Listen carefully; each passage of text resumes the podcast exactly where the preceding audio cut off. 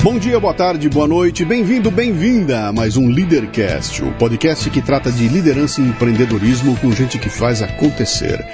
No programa de hoje, Marco Antônio Vila, historiador, professor, comentarista polêmico em rádio e televisão. Um papo delicioso sobre as raízes históricas e o cenário atual do Brasil. E também futebol. Muito bem, mais um Leadercast. Hoje é daqueles especiais, né? Deixa eu contar como é que a essa figura veio parar aqui. Eu sempre começo o programa contando como é que a pessoa chegou aqui. Isso aqui foi um acidente de percurso. Eu estava com ele na minha alça de mira já há um bom tempo, quando um dia o Patrick Santos me dá um alô, Luciano, vou te botar em contato aí com a esposa dele, porque eles estão pensando em fazer podcast. Eu falei, cara, pode ligar. E a gente vieram aqui me visitar, batemos um papo. Eu falei, só que tem um cachê, cara. O cachê que eu vou cobrar é entrevistar o bicho. Topa? Eu topo. Então vamos lá. A gente começa aqui com três perguntas, que são as únicas que você não pode chutar. O resto chute à vontade. Essas três não, tá? tá bom, que eu quero saber seu nome, sua idade e o que, que você faz. Bem, Marco Antônio Vila, tenho 65 anos, nasci a 25 de maio de 1955, quando o Santos foi pela segunda vez campeão paulista. Ficou 20 anos sem ser campeão, de 35 a 55. E eu sou professor aposentado da Universidade Federal de São Carlos, a minha área é História, lá era o Departamento de Ciências Sociais, porque os últimos 20 anos, eu fiquei 30 na Universidade Pública, os, os últimos 20 foi lá, uhum. na Federal de São Carlos, mas lá era Ciências Sociais. Mas eu tinha feito mestrado em Ciências Sociais, meu bacharelado e licenciatura foi em História, o mestrado em Sociologia e o doutorado em História. Uhum. Então eu dialogava entre História e Sociologia e um pouquinho também na área de Ciência Política. Então o período que eu fiquei lá, é, eu dava aula na graduação e também dava aula na pós-graduação. Você nasceu onde? Eu nasci em São José do Rio Preto, antigamente chamada capital da Alta Araraquarense. E começou a torcer por Santos lá em São José do Rio Preto? É, porque é, é o seguinte, a minha família, os meus pais são de São Bernardo do Campo. Porque tá. São Bernardo do Campo é uma cidade, foi até anos 50, uma cidade de imigração italiana, tá. fundamentalmente. Né? Tanto que os meus avós, por parte de pai, são italianos e parte de mãe é um argentino. o meu avô argentino e a minha avó espanhola. Então, porque era uma cidade que tinha indústria de móveis. É, hoje tem, mas hoje na verdade nem é fabricado lá, mas antigamente era. E então a, os meus os meus avós é, é, paternos vieram da Itália, e tinham lá criado depois uma fábrica de botão de osso, como era antigamente. Uhum. E o meu avô materno trabalhava entalhava madeira, ele, ele então ele veio da Argentina para uma numa fábrica em São Bernardo e acabou ficando lá, né? Foi uhum. lá nos, nos anos 20, ele veio em 1920, 1919, depois da guerra. E aí o, minha mãe casou em São Bernardo, meu pai, papai, aí eles foram para Rio Preto. Meu pai foi abrir um negócio lá, acabou não dando muito certo, eu nasci lá. Mas aí volta para volta para São Bernardo, aí minha mãe se separa do meu pai, minha mãe na época não havia divórcio, era desquite, né? E nós éramos três irmãos. Com, com toda a carga do desquite, do né? que era mulher desquitada. Meu Deus, cara. era putz, você podia falar qualquer desquitada, meu Deus. Meu e ela criou sozinha os três filhos, porque o meu irmão mais velho tem seis anos mais que eu, o do meio que faleceu tem tem cinco anos mais do que eu uhum. e eu.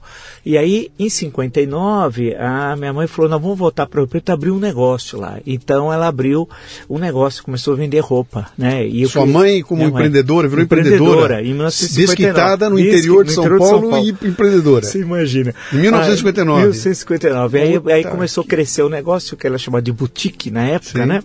E, e aí criou os três filhos sozinhos, é, a, sozinha lá em, em, Rio Preto. E também encontrou gente muito boa, porque Rio Preto é uma cidade tem gente muito boa que ajudou minha mãe. Interior de São Paulo. Ah, interior, de São, Paulo. Paulo. Eu sou é. É, sim. Sou boruense, é, falo porta-porco, é, com orgulho. Eu, é, não, mas é. E ajudaram bastante. Aí a minha mãe chegou um momento em 64 ah, ah, o meu avô, ah, pai da minha mãe, tinha uma loja de aviamentos. Sim. Olha, que hoje nem existe mais, né? Daquele jeito. Em Santo André, porque depois ele trabalhava como entalhador, mas ele teve um acidente de trabalho e abriu uma loja de aviamentos. E era mais importante na, em certa época de Santo André. Os alfaiates iam lá comprar o paco, uma série de coisas que hoje é totalmente diferente, linha, botão, coisa aqui para ombreiro, etc. Aí minha mãe voltou para ajudar então o, o meu avô. E aí eu vim, vim para Santo André, né? E a, a, a, meus, meus parentes estavam todos em São Bernardo, que é vizinho, então é tudo ABC, tudo junto tal. E aí eu crescia, eu já tinha nove anos, cresci lá em Santo André, né? E, e aí gostando muito sempre de futebol, porque eu já gostava de futebol em Rio Preto. Uhum. Rio Preto era uma, né, hoje é uma grande cidade, mas na época era uma cidade um pouco menor. E eu gostava muito do América de Rio Preto. Sim. E eu assistia até treino, porque era uma cidade pequena, o grupo escolar na época era pequeno, hoje era onde é o fórum hoje. Aí ia lá no grupo, voltava para casa, almoçava, falava, ah, eu vou ver treino do América. Eu ficava, entrava no, é, era onde hoje é o Atacadão, antigamente, não é, era o estádio Marovos Mendonça. Aí então ficava vendo treino, voltava, isso aí, adorava sempre futebol.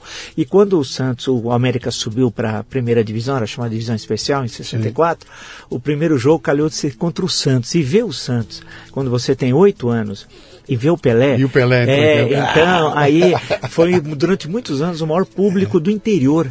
E eu fiquei na porta do hotel para ver todo mundo. Sim. E depois fui ao estádio assistir. O América ganhou de 2 a 1 um. Até a linha do América era Cuca, Walter Cardoso, Valtinho Dirceu. Então, dois, dois gols do Valtinho e o Pelé fez o gol do Santos. É. E aí, depois, quando eu vim para São Paulo, estava em Santo André, né? Aí eu acompanhava muitos jogos no Pacaembu e uma, toda a família é, da minha mãe é, sempre jogava muito bem futebol. Tive, meus tios eram um, que era um excelente goleiro, foi campeão estadual de jogos abertos tal. E o outro era um, jogava muito bem na frente, era um excelente centroavante, jogava futebol de salão também. E eles todo mundo era corintiano, era então, você, você, tinha, você tinha heróis na família, cara. Tinha, tinha. Você tinha, tinha. herói com oito anos de idade, é. adorar futebol e ter, um, e ter um goleiro na família, cara, um então, jogador. Porra. Então, aí eles, e um dos meus tios, quarta-noite em São Bernardo, ele em Santo André, ele falava assim, vamos ver, vamos ver o Pelé, vai. Aí pegava o Fusca, na época só tinha descia, E descia, é, só tinha E descia. A curva da onça, que era perigosíssima. tal, ah, e ia, era, o jogo era às oito naquela época, né, das oito da noite. Aí assistia lá, descia, assistia o jogo, pegava o Fusquinha e voltava. e voltava. E eu vi jogos fantásticos, inesquecíveis tal. Cara, você sabe que você tem um defeito terrível que eu tenho também, cara? Eu tenho um puta de um defeito.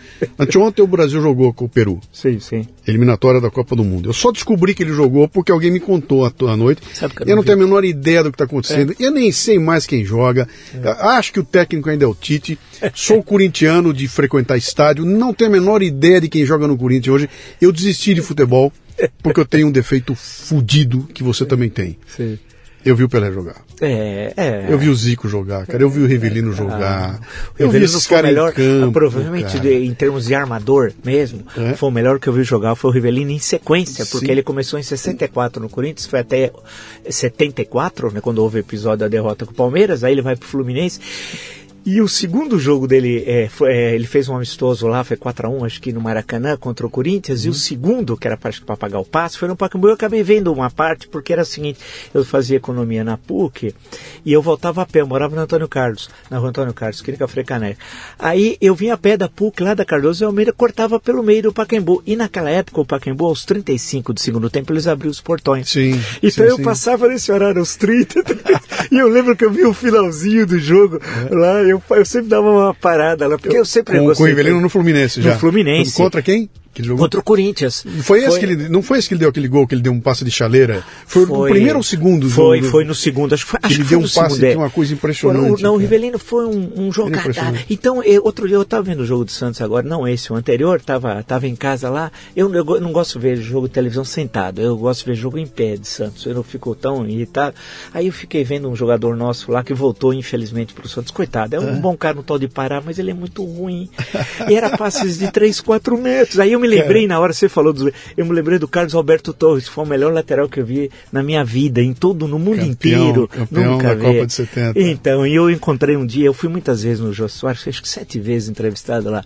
Aí numa das vezes foi a coisa mais legal, não foi a entrevista que é, foi encontrar o Carlos Alberto Torres. Quando eu vi que ele ia ser entrevistado, eu falei, meu Deus, puxa, Carlos Alberto, pô, posso tirar uma foto?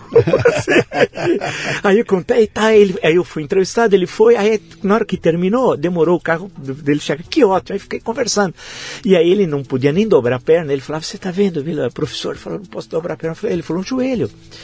Achei, é, é, é, uma grande parte do esporte de, de alto rendimento, sim. o cara está destruído depois, sim, né? sim, Todo, sim, em todos, né?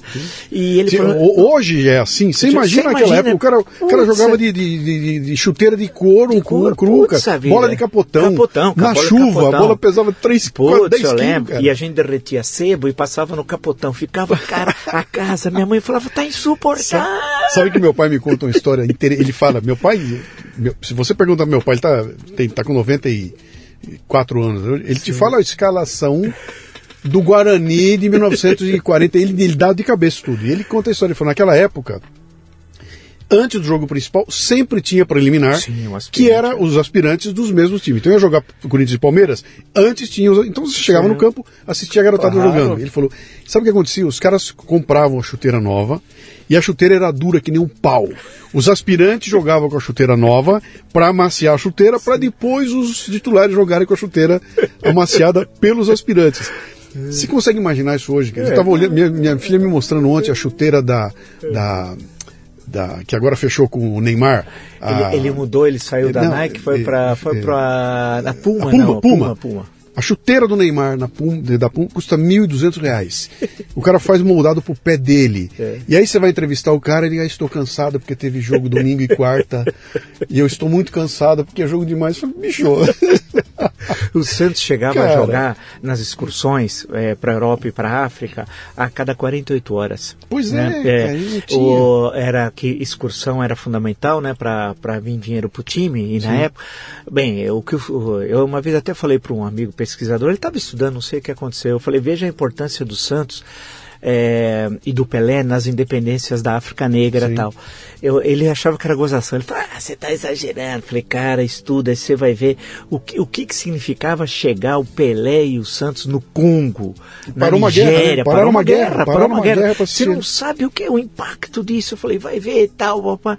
Então era, e jogava cada 48 horas. Uhum. E, não tinha, e todos os jogos só o Pelé, e, porque no, no contrato tava, E não tinha, e não tinha avião nada, de primeira classe. Nada, né? Nada. Cara no ônibus lá e vambora, é, cara. É, os jogos do Campeonato Paulista, nos anos 60 era ônibus. Para é. chegar em Rio Preto, 450 quilômetros quase, putz, você imagina é, que ia é, pegar aquele, é, aqueles ônibus. Pô, e era, então não tinha essa frescura. Não, mas eu, eu mesmo, seleção brasileira, eu confesso você, não vi esse jogo, não vi o anterior também. Uhum. Eu, eu perdi a, a vontade de ver a seleção. Primeiro, eles não têm mais identificação nenhuma com o Brasil. Né? Nós não vemos ele jogar, todos se julgam o rei da cocada preta. É, são, as respostas são sempre as mesmas. Tudo isso. Esse negócio de jogador ter staff é insuportável. Que staff, sim, cara? Sim. Outra né? descer do ônibus com, com fone de ouvido, não dá atenção para ninguém. Ninguém. Você tá o repórter lá trabalhando, o repórter tá lá, milhões de pessoas estão acompanhando aquele repórter, estão vendo pela TV. Não olha, não fala. Cara, qual é a tua? Tem uma série nova chamada The Last Dance hum. que conta a carreira do Michael Jordan lá no, no, no basquete dos Estados Unidos. Sim. Cara, assista, é, é fantástica. Ele mostra a carreira dele, no, no, a vida dele, a carreira dele inteirinha. Sim. E ali você entende o que, que é um ídolo, cara. O cara, como ele se constrói, o tipo de postura que ele tem. Sim. Mas, cara, é completamente diferente de qualquer coisa que você puder imaginar aqui no Brasil. Sim. E aí você vê o alcance que ele tem do ponto de vista de se transformar numa máquina de influenciar pessoas, fazer dinheiro, Sim. sabe, de um business tá, encaixado com todos os problemas. Problema de, de, de, sacanagem, nego puxando o tapete, tá tudo lá na série. Sim, Mas a postura do cara, cara, ah. eu sou um profissional. O que é. ele fazia lá é brincadeira. É. Hoje em dia se estragou não, muito. Não, isso, é, né? eu fico, fico vendo. E tem essa. essa uh, eu acompanhava assim, muito imprensa esportiva também, lia revistas, uhum. jornais, acompanhava muito rádio, TV, na época era TV Tupi, né? Que não, que teve a, foi a maior, a maior parte das coberturas, tal, então aprendi bastante coisa, acompanhava, gostava. Mas aí eu fui diminuindo o interesse, né? mesmo hoje, meu interesse que eu tenho não é o que o interesse que eu tinha antes. Claro que também ah, eu tenho mil coisas para fazer e tal, apesar que eu acompanho, fico sabe, vendo. Sabe qual foi o meu interesse? Para que, que eu mudei? Hum. Mudei para UFC. Agora eu assisto lutas do UFC. Sabe por quê? Não. Porque lá os caras dão sangue. é, e dão literalmente mesmo, né? Eu acompanhava muito boxe é. antigamente também porque eu gostava aqui no Brasil muito do Eder Joffre e tal, que foi uma coisa fantástica, foi, né? Cara, não e... é campeão do mundo. E... Cara, aquela sequência, você é de uma geração, eu sou um ano mais novo que você, tá? Sim, eu nasci sim. em junho de 56. A gente é de uma geração que pegou, a gente nasceu no, no, no final dos anos 50 e pegamos o, o, o, começo dos anos 60. Essa transição, e olha eu me metendo a falar com o historiador aqui. Nessa transição do metade dos anos 50 para metade dos anos 60, o Brasil foi campeão do mundo de futebol, foi campeão de tênis com a Esther, Marister, fomos campeão de mundial de basquete. É, a gente foi campeão mundial de boxe. Isso, isso. Cara, isso, a gente fez Brasília. Sim, a música sim, popular sim. brasileira virou uma loucura com a bossa nova lá fora. Isso, isso. Tudo isso aconteceu naquele período ali pré. É. Em 63, 64. o pagador de promessas ganhou o festival. Ganhou o festival de Cannes. Cara, onde você olhava tinha era uma loucura. O Brasil, ninguém ia segurar esse país é, aqui mais, né? Não, não era é, esse que eu chamo os anos dourados, e são anos dourados mesmo, né? Se você vê, você construiu uma capital onde não tinha uma cabana, Sim. uma cabana Sim. em três anos e meio, é uma coisa, uma verdadeira loucura, Sim. né? Mas essa questão desse otimismo, que dá para fazer, vamos fazer, não tem, ah, não tem estrada, arruma um jeito, ah, é difícil chegar, arruma um jeito de chegar. Isso, quer dizer, e, e, e isso, como isso contamina no sentido positivo a cultura, os Sim. esportes, a, a, vida das pessoas. Esse, eu tenho um, um, dos livros que eu escrevi, chama-se Quando Eu Vim Embora, a história da migração nordestina para São Paulo, né? Que é a continuação de um livro outro chamado Vida e Morte no Sertão, História das Secas no Nordeste, século XIX e XX, que eu trabalhei com uma documentação importante e tal. É a história da migração nordestina para São Paulo é uma coisa fantástica. Os caras vinham sem nada, sem nada, e com a cara e com a coragem. E aqui educar os seus filhos, construir uma nova vida, virar o cidadão, cidadão, porque para trabalhar naquela época você precisava de dois documentos, carteira de trabalho e título eleitor. O título eleitor era obrigatório, você precisava mostrar que tinha o título e tal. Imagina o cara sair de lá do sertão central do Ceará, de Quixeramobim, chega aqui, é, tem de carteira profissional que ele não tinha, Sim. tem título de eleitor, ele pode escolher no que ele vai votar. Aqui não tem o coronel, não. Aqui ele vota no que dá na telha dele, né? Aí de uma hora para outra os caras dizem assim, olha, tem um tal de um negócio chamado sindicato. Mas o que, é sindicato? Você tem que estar afiliado, não sei o que, para isso. Aí tem, aí tem uma fábrica. Mas o que, é fábrica? Aí mostra uma máquina. O cara aprendia na, na marra, na uhum. garra ali e tal, como que é, tal, olha, é assim, assim. Então se, nasceu uma, uma classe operária aqui na ABC e na região metropolitana de São Paulo, no sentido mais amplo, os caras aprenderam a ler. Ah, como que é que isso deve. Não, pá. Depois, claro, veio o SESI, todo o ensino técnico e tal, mas foi uma coisa fantástica. Né? Vila, parece que você está falando de outra dimensão, cara. Hoje em dia, ouvindo é. você, sim. parece que nós estamos falando de outra dimensão, outro planeta, em outro lugar. Sim, sim. Que a garotada sim. que está hoje em dia, ela, aquele cara que nasceu e, e pegou um smartphone na mão dele com 16 anos de idade, com 13 anos de idade, sim, sim. ele não faz ideia o que é um cara chegar aqui sem título de eleitor, sem saber ler, escrever, para construir uma vida, né? É. E com um papelzinho dizendo assim, que é o primo dele, morava em São não. Miguel Paulista. Ele desce, fala, mas onde é São Miguel? Desce no Brás, onde era a estação com, com do aquela norte. postura deles lá. Você é. conhece o Alfredo? É. Que Alfredo, cara? Você está aqui numa metrópole. aí vai lá, bate na... Finalmente encontra, porque era assim, vinha um, aí trazia o outro, aí vinha o tio, vinha o primo, vinha a mãe, vinha o... E, e isso, e construíram a... a e, e o interessante é que entrava por dia aqui milhares de pessoas por dia, e o que chama atenção é que você não, não criou tensão social, falta nada, nada disso. Aquilo que seria para dar tudo errado, deu tudo certo, uhum. porque dava tudo certo para o país. Sim. Né? Porque você chegou de uma hora para outra, aprendia uma profissão, entrava, ia fazer, uh, se deslocava, aí, aí vinham seus irmãos, aí casava, aí os filhos iam estudar. E, isso é, é, esse sentimento que eu falo sempre, tem nos livros, na, nos anos 30, os, os, chamados romances da seca, o 15, é, Vidas Secas, etc. Todos terminam da mesma forma, migrando para o sul. E o sul era São Paulo. É, né? É, o que eles. Era assim, precisam de uma nova vida. Não dá para ficar aqui. Aqui, como diz no final do Vidas Secas, a, assim a Vitória diz para o Fabiano, eu quero educar meus filhos. Uhum. Ela, ela não quer que os filhos sejam igual a ela, igual ao marido. Uhum. Pô, eles querem ser cidadãos, é isso. É progresso, né? É, é, por aí, quer progredir. Isso. Eu quero progredir na é, vida. Quero progredir. Disso. E progresso está lá embaixo. Está lá embaixo. Eu quero estudar, sabe? Eu quero ter uma casa. Pô, a autoconstrução, é, a região metropolitana de São Paulo é uma, é, são cidades de autoconstrução. Com a cara com a coragem. Aí veio o mutirão. Pô, como que eu vou colocar aquela laje? Vamos fazer um mutirão. Vila, eu fiz o projeto Rondon. Sim, sim. Lá sim, em, sim. em 1976, eu fui para Irecê, na Bahia, sertão da Bahia. Feijão. Os estudantes do Mackenzie, fomos para lá, a gente é despejado lá e ali a gente fica um mês sim. na região, né? E visitando uma das cidadezinhas da região, eu estava lá, de repente a gente foi apresentado por um cara chamado Abecide, era o nome dele. Sim, sim. Porque se escreve A-B-C-D-E, então era Abecide o nome dele, né? E a gente foi lá visitar e, e eles estavam construindo um, um ginásio, um, uma, uma escola. Sim, sim. Uma escola, que tijolinho à vista, toda construída, a escola inteirinha. Pô, que beleza, tá, e grande, não era pequenininha não, era um colégio grande lá, né? Que legal, Abecide, quem fez o projeto? Eu. Quem que é o mestre da obra? Eu. Quem está montando tijolo? Eu. Cara, aqui não tem, a gente se vira. E aqui dá autoconstrução, é, construção, dá os tijolos eu faço. Faça, né? E aí, que a coisa mais complicada, vamos fazer o seguinte: vamos fazer um mutirão, vamos fazer então, faz uma almoção aqui para todo mundo, chama todos conhecidos, amigos, e vamos levar, vamos levantar lá, já e pá, pá, pá, pá, pá, pá, pá, pá e assim, assim a, a, cidade cresceu dessa forma. Então, hum. isso que é uma coisa fantástica. Quer dizer, o filho vai ter uma vida melhor que o pai, Sim. e o neto vai ter uma vida melhor que o avô.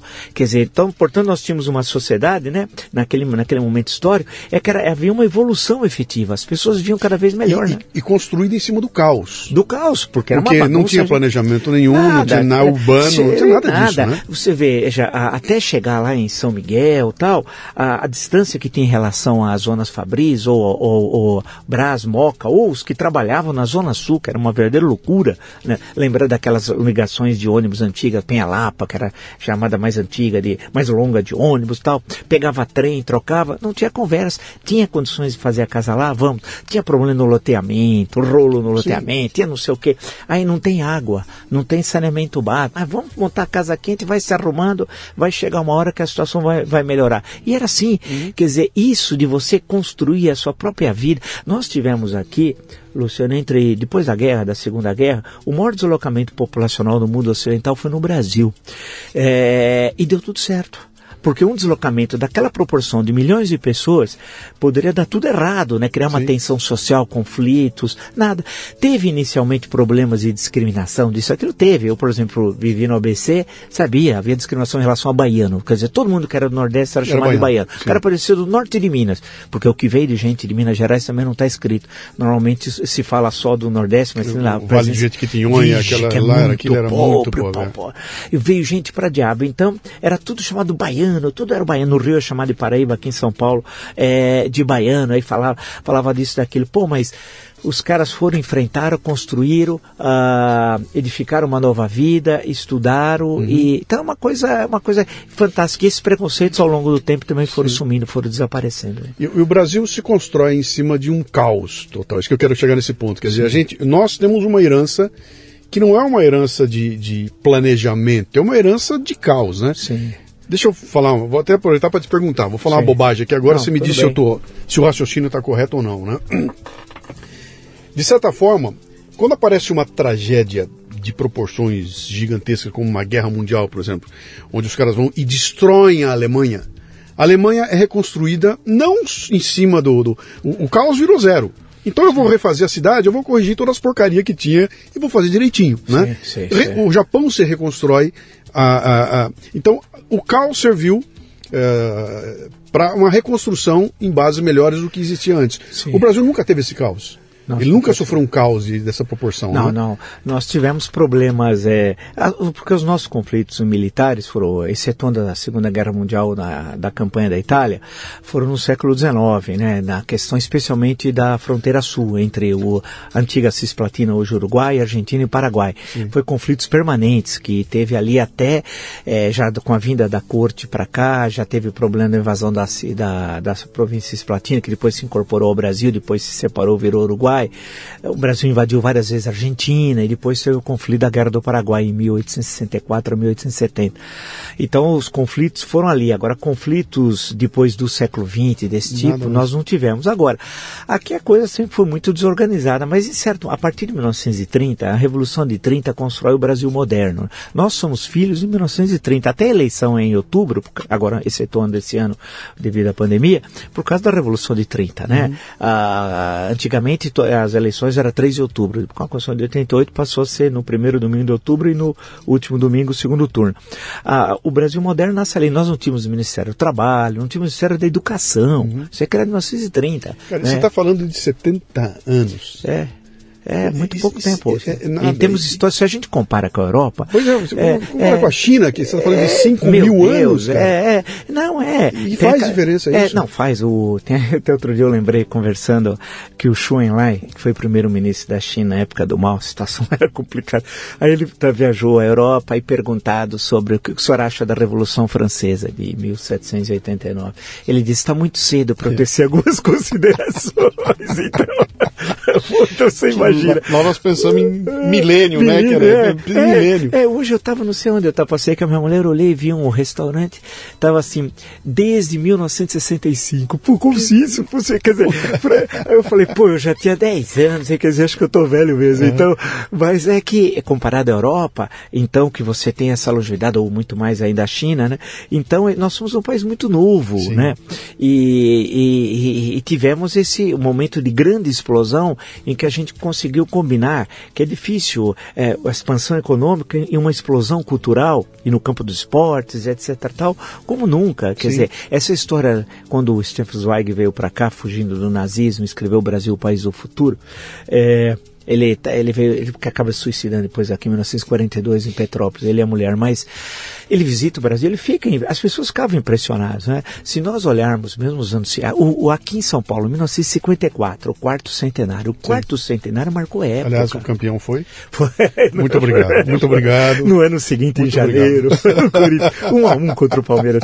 Aí, o, o, mas as pessoas, até hoje, você fala com as pessoas, as pessoas falam, puta, foi incrível que teve em São Paulo, o quarto, a chuva de prata, teve isso, teve aquilo, os congressos, a inauguração de Ibirapuera, Sim. tudo isso, é, é, né, a, a, grandes monumentos públicos, tal, aquela, aquele otimismo, mas era um otimismo que não é aquele otimismo vazio, né? O cara faz um otimismo, mas você, não vê, não, otimismo concreto, uhum. enorme expansão econômica, tal, e aí começa essa coisa que estava presente já desde já no governo, no primeiro governo Vargas, a necessidade de conquistar o oeste, tal. Se falava muito em conquistar o oeste, que seria hoje o centro-oeste, né? Mas ainda não como que é um processo que passa a ocorrer depois, já nos anos 70, e na verdade é um fenômeno é, do final do, desse século, né? E agora, né? Dessas duas primeiras décadas, que também é um processo. Até outro dia eu estava falando com o professor americano lá, Herbert Klein, e um brasileiro, Francisco Luna, fizeram um belo livro sobre Alimentando o Mundo, que é a história então do agronegócio brasileiro uhum. e, e, uma parte dele dedicado a esse processo de conquista do oeste, porque a terra do Cerrado não valia nada, era considerada terra vagabunda, que não era nada, blá, blá, e, e, virou essa coisa fantástica, né? Que é uma coisa assim incrível esse processo de expansão e se dá com a cara e com a coragem. Porque você vai lá, compra a terra, chega, planta. Como você tira de lá? Nada, se vira. E outra, ah, e, e, bota fogo e derruba isso aí, é, então, se você então. fizer, eu te dou o título é, da, então, da terra. Né? Então, os que caras era, com a cara com a coragem. Eu fiz um trabalho aquilo. grande com o, com o Orlando Vilas Boas. Sim, Fiz sim. um livro com ele e tudo mais, né? foi muito legal. Convivi com ele um bom período lá. Né? E ele contava, ele fazia a comparação entre a, a, a marcha para o oeste do Brasil certo. com a marcha para o oeste norte-americana. Ele falou, cara, os Estados Unidos foi trem. Ele falou, então o que? Os caras fizeram a ferrovia e eles primeiro mandaram os, as caravanas na frente, mas aí é. veio o trem. E o sim. trem, onde ele passava, ele deixava algo. Ficava uma cidade, né? Sim, sim, sim. E ele foi, ele foi então eles cruzaram o continente de ponta a ponta com ferrovias sim. e aquilo marcou espaço. O Brasil foi avião. Ele falou, no Brasil um pedaço foi trem, mas a Amazônia, aquilo tudo, não tinha estrada, não teve ferrovia e foi avião. E o avião não deixa nada, ele falou, deixa uma pista de pouso. No caminho do avião não fica nada. É verdade. Ele falou, então é por isso que o Brasil tem essas imensas lacunas, a gente não conseguiu construir os caminhos que eles fizeram nos Estados Unidos. Lá, é, né? é, é, e, o papel da, da aeronáutica antigamente do Correio Aeronacional, que foi Sim. extremamente importante. Agora, então nós temos coisas que são muito peculiares. Nós, eu sempre brinco, sem dar uma de Policarpo Quaresma, lá do livro do Lima Barreto, Triste Fim de Policarpo Quaresma, que ele é ultranacionalista, que ele queria restabelecer o Tupi-Guarani, é. o Tupi-Guarani. Mas eu acho que o grande, um dos grandes problemas nossos é a dificuldade de pensar o Brasil em português, sabe? Porque num período se pensava Roma em russo ou, ou, ou, em francês, depende do momento, só depois em inglês. Não, não sabe entender a nossa especificidade. Nós somos um país que tem características. Tem, muito, tem coisas que são ruins, mas tem muita coisa positiva. Uhum. Tem coisas que só ocorrem aqui, esses relacionamentos pessoais. A pessoa chega, pô, já depois de um tempo, já está amigo, vem um estrangeiro. Pô, quando a gente vai morar num país fora do Brasil, sempre há uma resistência. Os caras ficam te olhando na Europa, tal, quem é esse, quem é aquele, pô, o que, que é isso? Aqui não. Aqui facilitou. Já abriu, botou, é, pediu tá, socorro, tá todo é, mundo já indo tá, ajudar. Já todo mundo lá, já, o cara, já, essa questão do espaço da casa ser um espaço social, traz a pessoa cá, não, é aqui, você tá. Eu trabalhei em multinacional. Sim, trabalhei sim. muito com os americanos, fui para lá e tudo. E uma vez me chamaram porque uma grande empresa de caminhões sim. veio para o Brasil, aqui eles iam fazer uma reunião do board da empresa para decidir onde é que eles iam botar a fábrica nova, se era no Brasil ou se era na China, né? E nessa região, me chamaram para ir lá, porque eu conhecia a coisa toda, e eu fui fazer uma apresentação para os caras chamada Doing Business in Brazil. Né? E eu chego lá, tá todo o board, né? E aí eu vou montar. E eu abro a apresentação com um baita PowerPoint mostrando escola de samba. Então eu explico para os caras o que, que é. Tá aqui o meu maior espetáculo da Terra, pá, pá, pá, 3 mil pessoas, lindo, maravilhoso, pá, pá, pá, pá, pá, pá, pá. Conhece? Claro, a gente conhece, sabe como é que é. Toquei o samba no fundo, maravilha. Agora eu vou explicar para vocês o que, é isso aqui. E aí eu comecei a colocar regras Fala, isso aqui não é uma pessoal se divertindo na rua. Isso aqui é uma competição. É. Essa competição tem regra. Eles têm que fazer 3 mil pessoas percorrer em 70 minutos tantos metros, não pode atrasar, não pode adiantar, o samba é. tem que ser assim. Quando eu terminei de botar as regras todinhas, os caras ficaram olhando um pro outro, eu falei, vocês pensaram que era diversão? tá, e agora eu vou mostrar pra vocês quem faz isso. E aí eu vou com as fotos da favela, falando, isso aqui é uma, uma moradora, isso aqui é um morador, esse pessoal não tem diploma, não tem escola. Sim, sim. E no dia certo, na hora certa, eles fazem o maior espetáculo da Terra. Não tem computador, não tem coreógrafo de Hollywood, Sim. nada. E esse povo faz. Sabe? Então eu quero Sim. mostrar para vocês como é que esse povo, é, com um propósito claro, motivado sim. e com uma, uma, um mínimo de organização, a gente faz o maior espetáculo da Terra. Sim, sim, sim. E aí sim. os americanos ficavam chorando, eles não tinham a menor, eles achavam que aquilo era um bando de gente se divertindo na rua.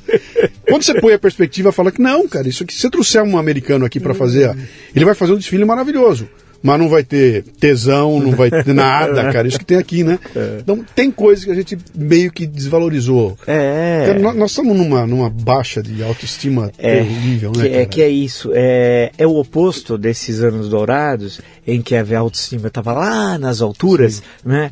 É, porque eu acho que, que, quando você tem algumas sucessivas derrotas, né? É, ou que você tem esperanças que são frustradas, porque você tem sempre esperança, porque é curioso tem até uma peça, um, um, musical dos anos 60 chamado Brasileiro, Profissão Esperança e tal. Tem, o pessoal pode ver até no YouTube, lá outro dia eu estava revendo, né? Ah, aí o, ah, ah, era concreto, otimismo com resultados concretos. Mas nós temos assim, é, as pessoas ficam frustradas, porque tem esperança que vai, agora vai aí dá um problema. Agora vai. É, então... Quer ver? Quer, quer, quer, botar, quer botar nomes disso? Sim. Quer, vamos pegar vamos rapidamente aqui, vamos ó. Lá. O Brasil sai da. da termina a, a, o regime militar, Sim. nós vamos para uma eleição. A primeira eleição é meia boca, elege-se o, o Tancredo. Seria o primeiro presidente civil, todo mundo amando aquilo, e ele morre antes de tomar posse. Na véspera. Cara, que, aí assume quem? O vice dele que vem com o bigodão e lança um plano que ia virar o Brasil de ponta cabeça. E o plano deságua, né? o plano Sarney. Vira uma loucura, que o Brasil sim, virou sim. uma loucura, né? Sim, sim, sim. Passa sim, o Sarney, quem é que vem? Aí vem o Fernando Collor. Eleito, cara, 40 anos de idade, bicho. É. O cara que ia resolver o problema do Brasil, ele assume a primeira coisa, aquela tungada na, no dinheiro da gente. E na sequência, todo o rolo que deu, a gente brocha de novo. Termina o Collor, quem vem? Aí vem o Itamar. Aí, tá, é, o Itamar, na verdade, foi para tampar o, é, o buraco veio o plano real durante e, o governo. E o Itamar, Itamar foi direitinho, né? Não, o, de todos os presidentes, Sim. de lá para cá, desde da redemocratização do Sarney para cá, você, acho que o tempo vai passando, o Itamar foi o melhor, porque ele conseguiu, primeiro, fazer um governo união nacional. Excetuando o PT e o Antônio Carlos Magalhães, todos participaram do uhum. governo. Não houve uma denúncia de corrupção. Um ministro amigo dele, inclusive, o Hargreaves, que foi acusado, ele retirou o ministro, foi Sim. feito um inquérito e o cara voltou 40 dias depois porque tal. Então não houve um caso o, de corrupção. O maior escândalo foi a moça sem calcinha. Ah, sem calcinha do Sabotro. aquela foi terrível, né? Ela levantando os braços, aquela é. foto X da questão, aquela foi terrível. Aí veio o plano real. Quando veio o plano real, é uma coisa. É, é, todos os outros planos de privatização fracassaram. Ele era o oposto dos outros planos, não Sim. congelava é, preços, salários, ativos financeiros, nada disso. Era uma coisa absolutamente distinta daquilo e eu até brinco, sempre falo, que eu só tive, é, eu só tive certeza que ia dar certo quando o Aloysio Mercadante disse que ia dar errado. Sim. Né? Então, quando... Porque ele não acertou uma previsão na né? história. Né? Então, quando ele disse que ia dar errado, eu falei, vai dar certo. É. Aí, e aí aquilo deu certo. Nós, nós somos um país tão fantástico que eu, muitos que estão nos acompanhando pode ser que não viram ou eram crianças ou alguns se esqueceram nós convivemos com duas moedas ao mesmo tempo. Sim, Caramba! Sim, sim. Era, era uma moeda e uma quase moeda. Uma quase moeda. É. Então você tinha uma unidade referencial lá, tal, tal, é. tal. Você tinha duas coisas ao mesmo tempo, e, e, e, e você tinha na padaria, no ônibus, é, nas como é grandes é? operações o, o comerciais. Como é? É, o, o, RV, União, Obrigações Reajustáveis do Tesouro Nacional. Sim, nós tínhamos a unidade referencial de valores, que era essa questão da, da, transição. E você tinha isso, o que, o que chama atenção, das grandes transações comerciais, mas tinha na padaria. Sim. Em tudo. É, aparentemente aquilo era deu tudo certo. Deu Sim. tudo certo. Nós fizemos a transição e aquilo que parecia impossível, a moeda voltar a ter valor, porque é bom lembrar. O que... RV tá, tá, tá, o, o R dele foi antes. Foi antes, é, foi, foi é, antes. É, é, o, é, o RV, o referencial de valores. Exatamente. exatamente. Ah, aí, o, o, e tanto que o, o primeiro mandato do Fernando Henrique é fantástico. Se o segundo é ruim, o primeiro e aí, é bom. a coisa desanda é. com aquela grande brochada no final do mandato dele, quando Sim. ele eh, vem à reeleição vem a e no dia seguinte ele é, dá, o dólar é, vai parar é, na, na, É, aí dispara, sim. aí vem a crise da Rússia, junta a crise da Ásia 98, também, 99, aí, foi, aí foi, foi bombástico. Bug do ano 2000 na sequência, Isso. que parou o mundo inteirinho, Puta, aí foi... estouro da bolha da internet. Isso. Eu tô, eu tô elencando isso aqui pra gente ver, a moçada reclama hoje que nós estamos vivendo uma crise eu nasci em 56, eu não sei o que é viver no Brasil sem crise. Sim. Eu não consigo ver a minha história e falar quando foi que o Brasil não teve crise. Olha, me contaram que o Brasil não estava em crise no primeiro mandato do Lula, mas depois eu descobri que era, não era verdade. Era, aquilo era uma grande maquiagem e a conta chegava lá na frente. Né? Claro, né? como chegou. Então, o Brasil vive em crise desde que eu nasci. Portanto, acho que crise é a condição de ser brasileiro. Claro, né? claro. Então, chorar agora, ah, tá ruim, como tá ruim, não, cara, já passamos por cada um. É, não, e tem de saber conviver, porque a questão que se coloca, nós, nós, é, nós já tivemos, é, outro dia até falei sobre isso, acho que até escrevi, se não me engano, ah, situações, é, tem, por exemplo, se você pegar a crise, a maior crise da história do capitalismo dos últimos 150 anos é a crise de 29. Né? A crise de 29, nós não tínhamos à época Banco Mundial, não tinha ONU, Sim. não tinha Fundo Monetário Internacional, não tinha OCDE, não tinha nada, reunião de Davos, não tinha coisa alguma, coisa alguma. Nós dependíamos de um produto, o café. café. 70% das exportações brasileiras era o café e tal. Aquilo veio para cá, foi uma, uma, tragédia, assim. Foi em outubro de 29, já no final do ano já foi acumulado, e, e 1930 foi um ano terrível, e calhou de juntar duas coisas, uma crise política com a sucessão do Washington são Luís, e houve um racha, porque as eleições. Nós somos um país que durante a República Velha teve eleições regulares, só todas fraudadas, mas elas foram regulares.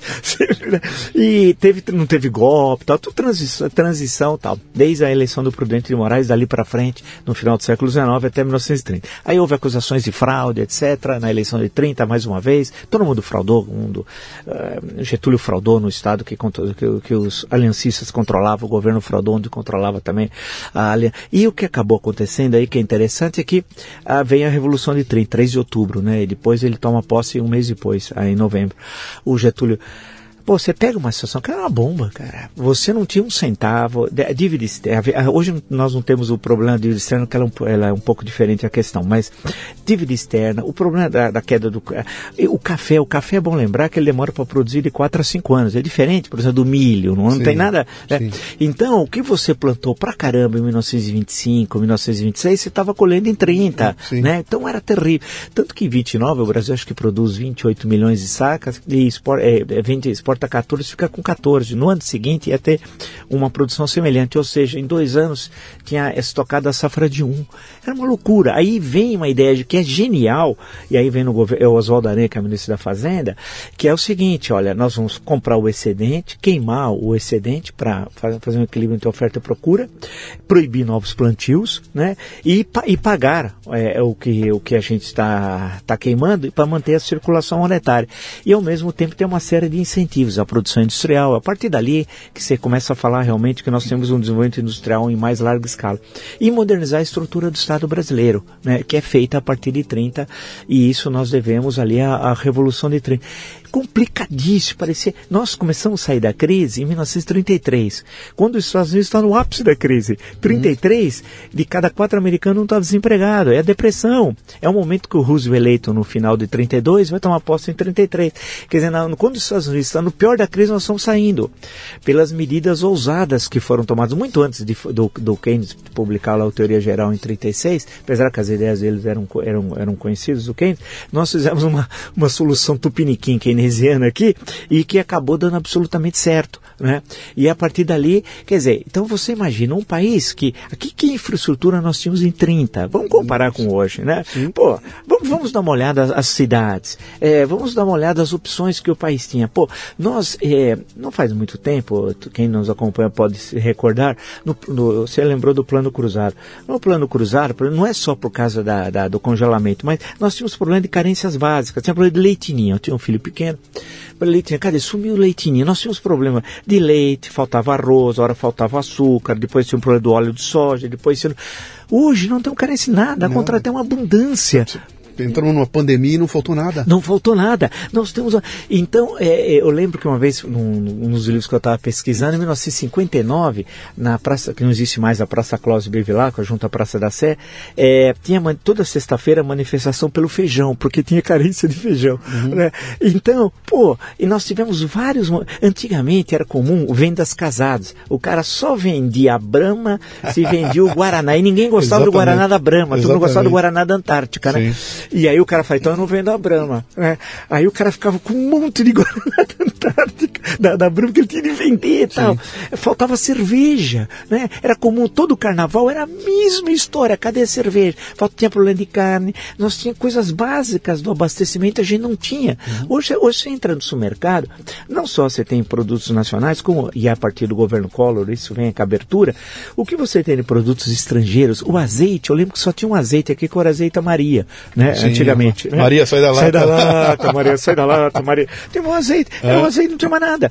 Né? É, hoje você entra em qualquer supermercado, em, é, você põe um monte de tipos de azeite. Então você tem uma, uma abundância de tudo tal. Nós conseguimos passar por, por, uma pandemia, estamos quase, vamos esperar que uma hora saia disso aí, apesar de estar tá difícil, porque na Europa tem a segunda onda agora, né? Ah, sem ter problemas de abastecimento. E aí deve-se a revolução que, a, a, a, é, produtiva que nós tivemos aqui, né? Uhum. E que eu, eu lembro porque essa questão de faltar produtos era uma coisa até, até início dos anos 90 do século passado era algo que estava presente, isso acabou. Né? Isso não é algo que não tem mais. Sim. E significa o quê? Que a eficiência nacional conseguiu resolver esse problema. Aquilo que era um problemaço, hoje não é. Ao contrário. É, tem, o... nós temos ilhas de produtividade aqui no Brasil que são é. impensáveis. Né? Impensável. Nós fizemos uma, uma, Eu fiz uma série de eventos lá no interior do Mato Grosso. Eu, 6.500 quilômetros eu rodei lá, cara. Mato Grosso, aquele interior, eu fiz 22 palestras lá. E um dia o pessoal me contando que foi lá com os americanos, passearam lá, três americanos, foram visitar as fazendas, tudo, pararam para comer no restaurante. Aí um americano vira para eles e fala o seguinte, cara, eu não consigo entender vocês no Brasil, cara. Vocês não têm estrada, vocês não têm ferrovia, vocês não têm hidrovia, vocês não têm silo, não tem nem aeroporto. E mesmo assim vocês estão incomodando a gente pau a pau, cara. É. O dia que vocês resolverem isso tudo, nós estamos fodidos. O americano falou. Quando vocês resolverem a questão da infraestrutura, cara, ninguém segura esse país, cara, porque. Não, é, não, é verdade. Né? Não, é, é eficiência. Ah, nós temos setores de uma, de uma incrível eficiência. E essa questão de juntar a criatividade, que é uma característica muito positiva nacional, de enfrentar problemas difíceis. E, e no caso do, do, da produção de grãos, carnes, especialmente, é que é essa questão de como. Mas agora tem sido enfrentado bem, tem as ferrovias essa a saída lá pelo sim, perto do sim, Pará, Maranhão, tal, saída por ali, tem a questão da possibilidade de saída pelo Pacífico. Uhum. A questão aqui embaixo é mais complicada com Paranaguá, Santos, é um velho problema, né? Mas é, mas é incrível. Então nós, nós conseguimos dar grandes saltos. É que há um descompasso na sociedade. Sim. Então você tem áreas, como você destacou, extremamente dinâmicas e inseridas na, na ordem econômica internacional, dinâmicas, concorrendo com qualquer um tal, e outras muito atrasadas. Aí o que falta? Aí falta uma questão que é um, dentro. Antes de eu fazer história, eu fiz economia, só que não acabei, né? Mas é, então eu gostava de umas coisas de economia que eu tenho conversas semanais com o Delfineto lá, que a gente fica conversando e, e lembrando de umas coisas é, é, que é falta uma eficiência do Estado brasileiro. E durante um momento histórico, quando nós somos, é, conseguimos ter assim, um, o Brasil em, é, de 1900 a 1980 foi o país que mais cresceu no mundo ocidental, foi o Brasil. É, nós, então, e aí o papel do, dinâmico do Estado como elemento indutor do desenvolvimento econômico foi fundamental. Mas aí precisa ter uma, algumas coisas, projeto, planos. planos que é, se juntem num grande projeto. Nós não temos plano para nada. Você está ouvindo o Leadercast, que faz parte do Café Brasil Premium, a nossa Netflix do conhecimento, que redefine o termo estudar ao transformar o seu smartphone em uma plataforma de aprendizado contínuo. Para assinar, acesse confraria.café. De novo, confraria.café. Lá você conhecerá os planos para se tornar um assinante e ter acesso exclusivo aos bastidores da temporada do Leadercast e a muito conteúdo original. Além disso, contribuirá ativamente para que este conteúdo chegue para muito mais gente gratuitamente. Tem um plano lá que custa 12 reais por mês, cara, 12 reais. Uma latinha de cerveja quente. Todo mês, esse dinheiro fará com que você nos ajude a continuar crescendo e fazendo com que nossa voz seja ouvida por mais gente. Você estará contribuindo ativamente com nossa causa pela defesa da liberdade e da independência individual. De novo, vem para cá confraria.café. Eu ouvi tuas, tuas discussões na rádio, é. você sempre batendo nessa tecla aí que. É. Pô, você imagina que a indústria automobilística teria surgido se o governo no começo não tivesse dado uma. É. é quem é que teria construído Itaipu se não fosse Sim. o governo e tudo mais, né? A, a, a visão que eu tenho nessa história é o seguinte: o Brasil é um país eternamente adolescente. E adolescente tem que ter pai e mãe, cara. Você não pode largar o adolescente para ele fazer o que ele quiser. Pai e mãe tem que chegar, opa, pera um pouquinho, sim, um pouco sim, de sim. ordem.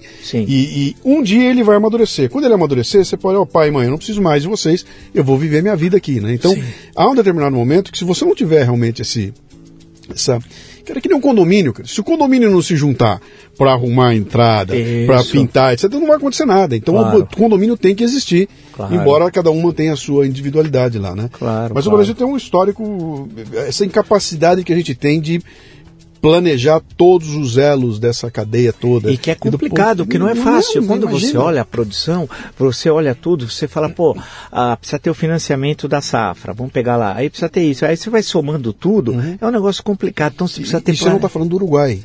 Sim. É, que você não, dá é, um pulo, você está claro, tá falando do Brasil. Tudo é. de dimensões continentais Pô, é tudo cara, muito complicado. É muito complicado. E, e, então, a, e o que falta é que nós perdemos o pé também. Uma das coisas é isso, falta planejamento. Hoje nós não temos nem Ministério do Planejamento.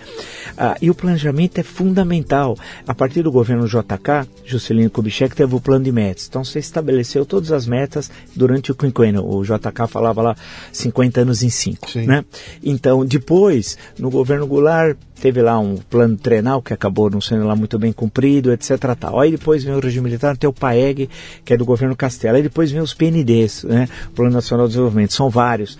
Então, a, a, a, claro que você não necessariamente vai seguir exatamente o que está no plano, não é igual. Não, mas a linha mestra tem, a direção tá, tá, tá desenhado dos investimentos. Olha, nós vamos, olha, tal lugar precisa disso, ó, tal. Uhum. Não adianta, porque nós temos coisas, por exemplo, tem coisas assim da energia eólica. Muitas vezes que é, hoje está muito presente no Nordeste. Você tem um, um, parque eólico fabuloso e não tem linha de transmissão. Linha então você fala assim, caramba, isso aqui é um absurdo. É um absurdo, quer dizer, pô, será que não precisa? O que, que adianta ter tudo isso? Então o que falta é isso. Falta essa questão dos grandes de planejamento, de grandes gestores. E nós vivemos também um momento que não é de agora, é um momento histórico é, de carência de lideranças, né? Porque tem certos momentos da história, isso em vários países isso ocorre, nós no momento estamos tendo isso agora já de, de algumas de algumas décadas é, das últimas décadas de faltar lideranças né? Então é isso e, e, liderança é essencial e há uma crise geral também das, das elites né? Isso em tudo no sentido empresarial político hum. intelectual é porque mesmo, é, muita gente lavou as mãos é, lavou as mãos e deixou a coisa rolar. acabou, acabou teve aqueles que acho que Luciano falou assim olha eu já estou já cansado passei educado já estou cansado disso daqui eu vou cuidar da minha vida que eu tenho a família. Eu, eu, eu lancei um, um dos meus livros, chama-se uh, Me Engana Que Eu Gosto, é o nome dele. e eu conto a história, eu começo dizendo o seguinte, cara, eu com 19 anos de idade, eu estava na cidade de São Paulo, sim, com o cabelo aqui, acredite sim. ou não, nas ruas com a placa na mão, pedindo a volta do irmão da Enfio, pedindo o fim da ditadura, com, eu fazendo um barulho tudo, e eu consegui o que eu queria, cara. Eu consegui, num período de 79, Sim. 80, 81, Sim. acabou a ditadura, Sim. voltou o irmão do Enfio, é, teve aquela todo, toda a retomada democrática no Brasil, eu consegui o que eu queria. E hoje, 40 anos depois, quando eu olho para o Brasil, eu descubro que eu não consegui fazer aquele país que eu disse que ia fazer quando eu consegui aquilo. Sim, okay. E aí eu especulo lá, falo, o que, que deu errado? Deu errado que foi o seguinte, cara, a hora que eu vi que eu consegui, eu virei as costas e fui cuidar da minha vida. E como eu, um monte de gente claro, foi cuidar da vida. Claro, e a gente largou aquilo na mão. Então, hoje, alguns dos caras que estavam na rua comigo com a placa na mão estão presos porque são corruptos, né? Sim, Ninguém sim, olhou para eles. A gente é, virou as costas, foi cuidar da vida é, e o Brasil é. ficou a Deus dará. E essa questão de ser um país, nós somos um país que as instituições elas é, têm dificuldade de se consolidar. A, é, tem certos países que você tem uma estrutura estatal tão eficiente que você pode pôr o incitatus, o cavalo do imperador Calígula, que na presidência, toca. que o negócio vai, a coisa anda sozinha, né? Porque você já tem um negócio que a anda. Minha, tal. A minha teoria do balde, é. que eu falava assim, ó, se você tirar Dilma e botar um balde, é. o Brasil vai dar certo. É, tá? então, um balde, deixa um balde lá. Então você tem, agora não, nós somos um, nesse, né, um país ainda muito novo com muitas carências, com muitos problemas, muito grande, né? Tem problemas que a gente passou a ver nos últimos 20, 30 anos, por exemplo, é, falava-se muito da educação pública. Ah, é comum que as pessoas mais velhas eram assim, ah, na minha época era primário, ginásio, colégio, era muito bom o primário, o ginásio, era muito bom o colégio e tal. Só que naquela época, é, 70, depende, 80 a 70% da população vivia no campo e 20 ou 30% vivia na cidade. Então, você tá, tinha um problema, só que lá no, lá no fundão não tinha escola. Esse pessoal que estava lá veio para cá, Sim. se deslocou. Hoje nós temos grandes. Hoje o Brasil é um país é, é fundamentalmente urbano, a população rural é pequena. E nós não conseguimos dar conta. Hoje você tem muitas vezes escola para quase, depende dos lugares, para todos. É, não é a questão de não ter vagas, a questão é da qualidade de ensino sim. que é terrível. Né? Eu, eu vi uma apresentação e, e da, da Viviane Sena, sim, sim, ela sim, mostrou o trabalho que eles estavam fazendo, falou, e ela mostrou que eles fecharam o estado, eu não lembro se foi Sergipe, acho que foi que eles fecharam, e fizeram um, um, uma experiência lá que foi muito bem sucedida, né? E ela falava o seguinte: a gente tem capacidade de fazer as coisas com tremenda qualidade. Sim. O que nós não temos capacidade é de ampliar isso. Então nós temos que fazer uma escolha: ou tem quantidade ou tem qualidade. O Brasil não consegue é. uh, escalar a qualidade. É, aí nós teríamos de. Você vê, você tem, é, realmente, ela tem, você tem experiências localizadas que são super bacanas. A integração do professor com a comunidade, da comunidade com a escola, né? boas notas dos alunos tal. Ah, mas aí também é necessário juntar, fazer com que esse aluno, não adianta só ele ter boas notas, um bom desempenho escolar, se a economia do entorno não possibilita que ele, ao se formar, vai Sim. ter emprego. Porque esse é um outro problema. Eu conheço um pouco o semiário nordestino que eu escrevi, visitei e tal. Eu lembro uma vez eu estava em Canudos, que fica no nordeste da Bahia, uma região que a, o índice pluviométrico é baixíssimo. Eu, na verdade, todas as vezes que vi, fui para lá, nunca vi nem um pingo d'água, nem um chuvisco. Uh, eu lembro uma vez eu estava lá em dezembro e aí eu conversei, estava conversando com o pessoal na cidade e tal. Aí, que é tem 13 mil habitantes o, o, município todo, a cidade deve ter 10 mil, 9 mil aproximadamente. Aí o menino falou assim: hoje é o dia mais, o dia mais feliz e mais triste da minha vida. Eu falei, porra, como é possível o mesmo dia? Ele falou, mais feliz que eu estou me formando no colegial. Falei, pô, parabéns. Ele falou, mais triste porque não, não tem o que fazer. Não tem o que fazer aqui. Eu, aqui não tem. Aí quando você pega, levanta os dados do IBGE, cruza com o IDH, vê, vê dá uma olhada, você vê o PIB local, que emprego, emprego. Tem é, um ou outro emprego da prefeitura, né, do governo estadual são empregos públicos são pouquíssimos. Tem um, um, tinha na época uma agência do Banco do Brasil que parece que agora acabaram fechando, por negócio de assaltos. Tem muitos esses cangaceiros modernos hoje, né, é, que atuam no, no sertão, até no interior de São Paulo tem, né, que vão uhum. assaltam as cidades, e tal. Não tem economia, e, e aí, se o moleque for muito bom, ele. Ele, ele, ele vai, vai ter que migrar. Ele, ele, ele vai, vai ele vai para ou para cidades médias como Feira de Santana, vindo para cá, ou para lá, Paula, é, é, lá na Paulo Afonso, ou se desloca mesmo para Salvador, Sim. no caso da Bahia. Agora está né? acontecendo um fenômeno interessante aí que com a, a tecnologia permite agora que essa molecada comece a agitar. Ah, então, e, e tem polos de tecnologia em lugares que são absolutamente inesperados. Eu fui fazer um evento em é Porto Velho, cara. Porto Velho. Fui fazer um Porto Velho, tava lá uma Campus Party em Porto Velho. Cara, Porto Velho é longe de qualquer lugar do mundo, né, cara? Sim. Fica lá no fim do mundo. E eu chego lá, cara, tem 4 mil moleques acampados lá dentro, tem moleque fazendo robô.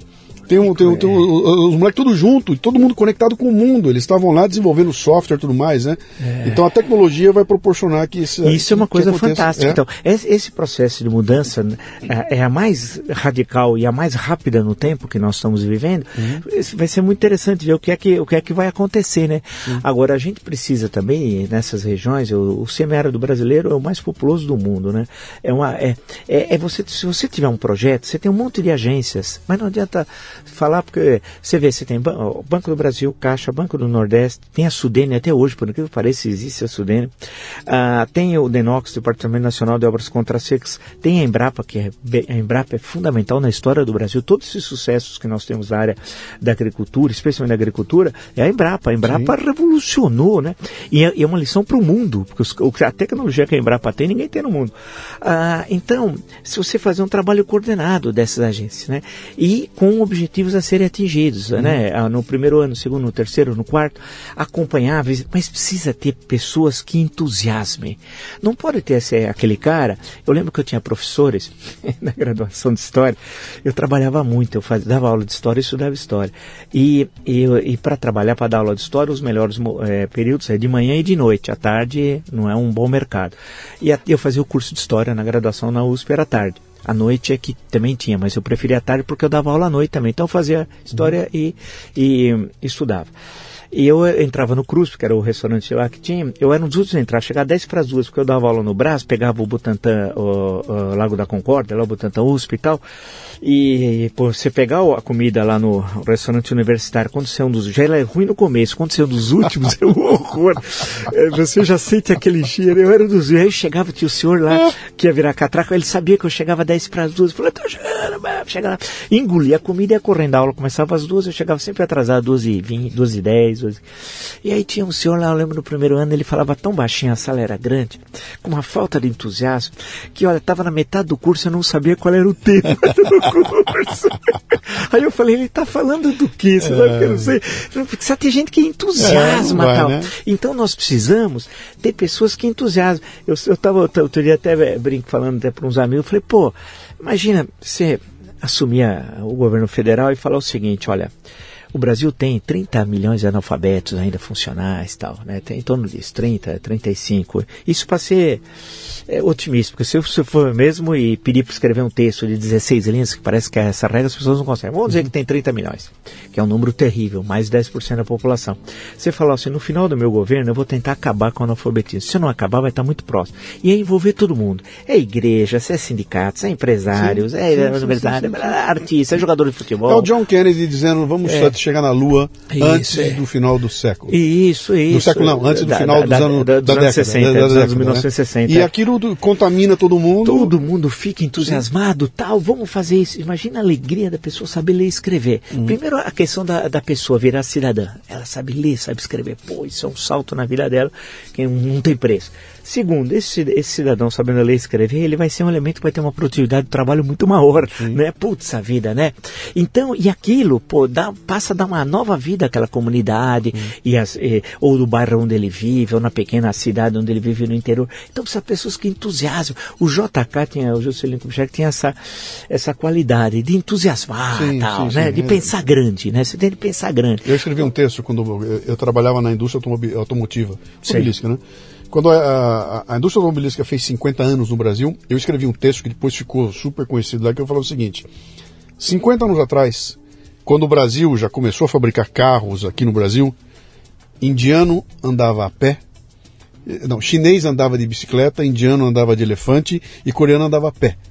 Eram países miseráveis acabados. 50 anos depois, nós estamos importando carro chinês, coreano e, é. e indiano para cá com uma tecnologia muito maior que a nossa. A gente conseguiu em 50 anos, enquanto esses caras evoluíram do, do pé no chão para uma indústria, Sim. a gente conseguiu patinar, né? Sim. Patinar e não conseguir fazer a coisa andar. É. Deixa eu é. perguntar uma coisa a você aqui, agora é, é pessoal tua. Por que história? Que você foi parar em história, cara? Porque eu, eu, eu comecei a trabalhar muito cedo, né? E, ainda em Santo André, antes de vir para São Paulo.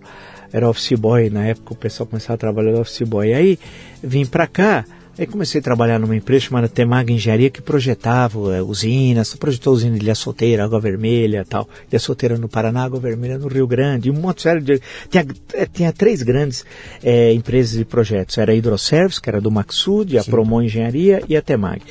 Era no Lago da Roxa. E depois eles foram para... Quando mudaram para Bela Sintra, se não me engano, mas aí eu já tinha saído. Aí no Lago da Roxa, quase que na Rua Vitória, era um prédio lá da, embaixo tem a loja Tapete Speckelman e o prédio inteiro era da, da alugado pela Temag.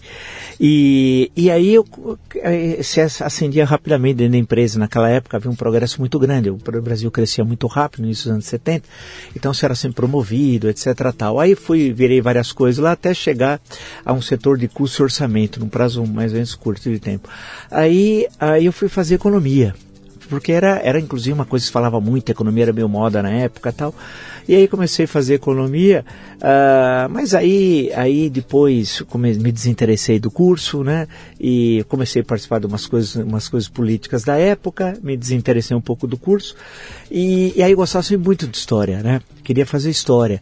Aí eu resolvi é, deixar o curso de economia na PUC, fui fazer história na USP. E, e durante um período eu, eu, fazia algumas disciplinas de economia na PUC, fazia o curso de história na USP e trabalhava. Era uma loucura para conseguir encaixar tudo no, num dia, né? Mas consegui fazer isso durante um ano, acho, um ano de 79, se não me engano. Ah, aí não dava, era muito complicado, tal, e umas outras questões de vida pessoal, e fiquei só fazendo história. E aí fiquei na área da história, fiz bacharelado, licenciatura, depois fiz mestrado de sociologia, doutorado em história. Comecei a dar aula, primeiro dava aula no ensino médio, uh, depois fui para a universidade, fiquei 30 anos, e aí uhum. gostava sempre, gostei muito. Antigamente eu gostava de história gosto, mas hoje não me dedico mais à história da América Latina. Eu estudava o México, tive um tempo lá e aí depois, nos anos 90, comecei a me dedicar exclusivamente à história do Brasil. Né? Mas você se encontrou na história, né? Porque ah, sim, claro. Você tem uma memória prodigiosa que a gente não consegue aplicar isso aí para uma coisa que a gente não gosta de fazer. Você ah, deve ter um tesão muito. gigantesco Sim, gosto, história. gosto, gosto, gosto, gosto. Sei que sabia que a profissão era uma, era uma área difícil, né, na, na questão da, da luta pela sobrevivência, né, mas gosto, gosto muito, escrevi muito, muitos livros, gosto, gostava de dar aula, sempre gostei de dar aula.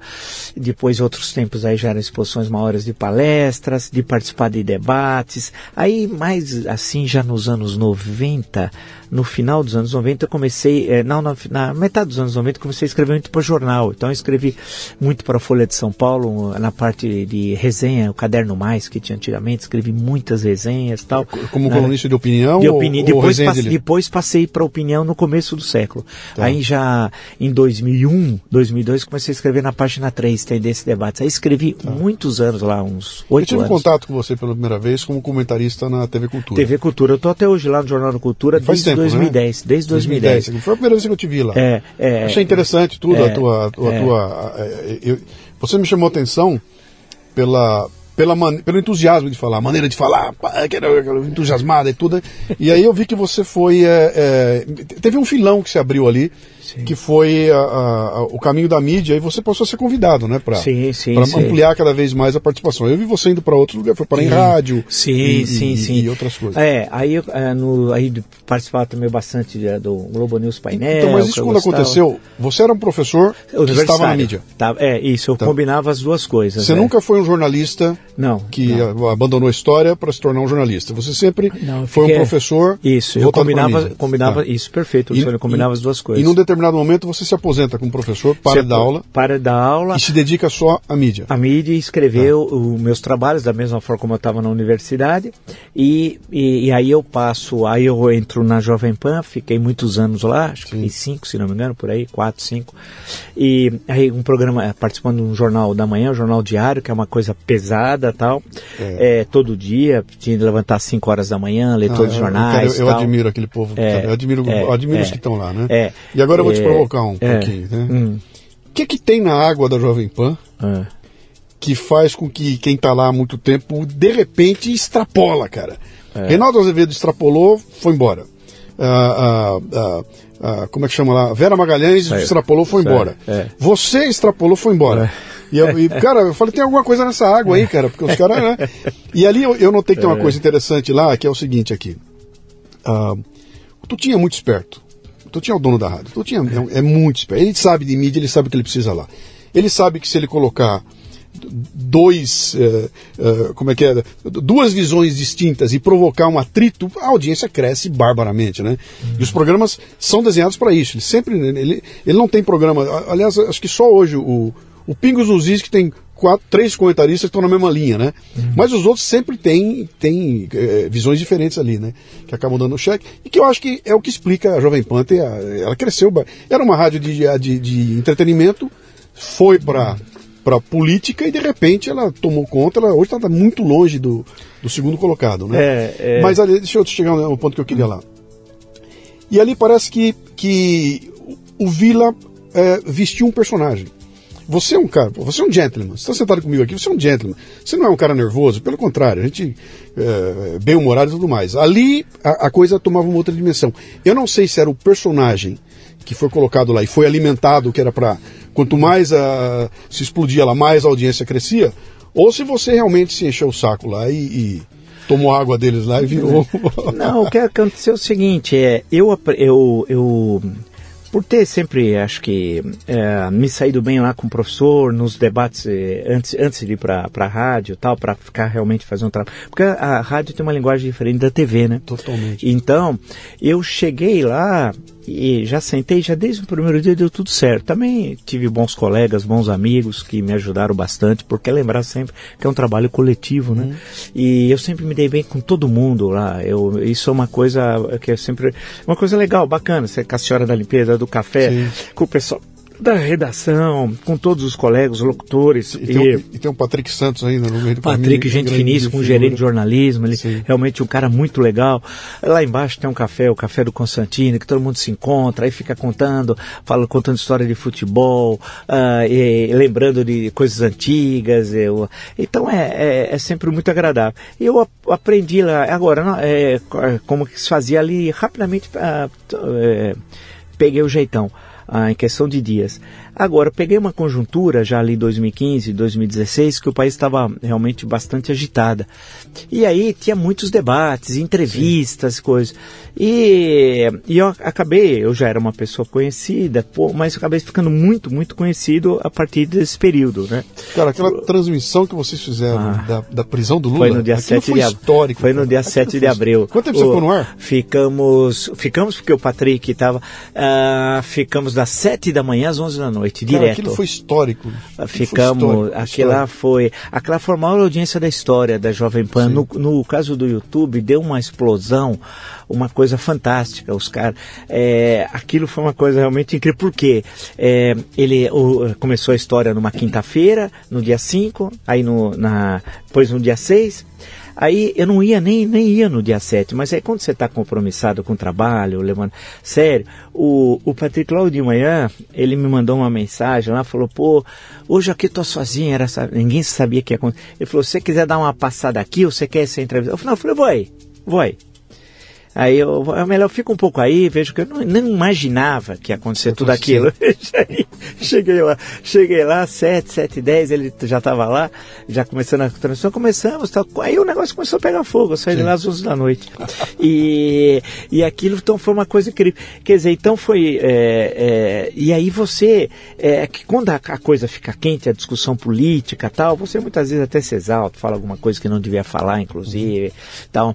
Mas as entrevistas sempre foram muito polêmicas lá, então teve muitas entrevistas polêmicas, é, uma série de, de, coisas que ocorreram. Mas acho que tudo tem seu, seu momento, né? Teve o um momento lá, teve um, umas pessoas boas com que eu trabalhei, então depois virei essa página, uh, passei agora a tocar, já estava tocando ao mesmo tempo as minhas coisas, uhum. aí também junto com a minha mulher, a, ela tocando a questão de redes sociais, aí começamos a ver a importância do que era o, o YouTube, uh, a questão de cursos, e aí eu também percebi que é, é, um, queria fazer também um trabalho mais meu, né, em que eu tivesse o, o domínio pleno ou o, o maior possível do, do meu trabalho, que não é o caso quando você está vinculado a uma rádio, a uma TV Sim. e tal, que você tem todo uma, uma outra estrutura.